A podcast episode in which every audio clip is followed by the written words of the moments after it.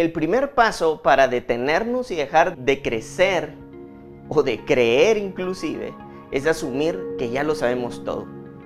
Tenemos que reconocer que no sabemos muchas cosas e incluso en ocasiones que somos ignorantes de todo. ¿Y por qué esto es importante en nuestras vidas?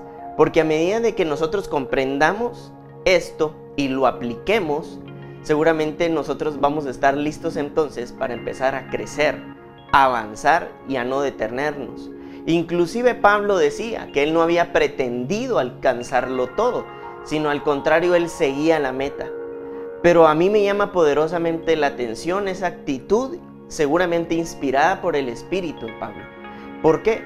Porque seguramente él había entendido y comprendido que la única manera que tenía para crecer, para seguir avanzando, era no aferrarse a lo que de pronto él había creído que había sido como el tope de su crecimiento. Es más, llega un momento donde él dice, y tengo por basura lo que antes yo sabía.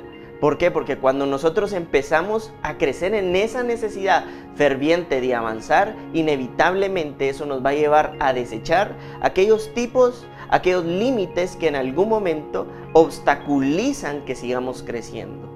Tú no naciste para detenerte, tú, tú, naciste para que el reino de Dios en su manera ilimitada pueda ser revelado y expandido en tu mente y en tus pensamientos. Pero para esto tú necesitas reconocer que es necesario saber que no lo sabes todo y que es necesario seguir conociendo más y experimentando más de la vida en el Espíritu que solamente el reino de Dios puede traer a tu vida.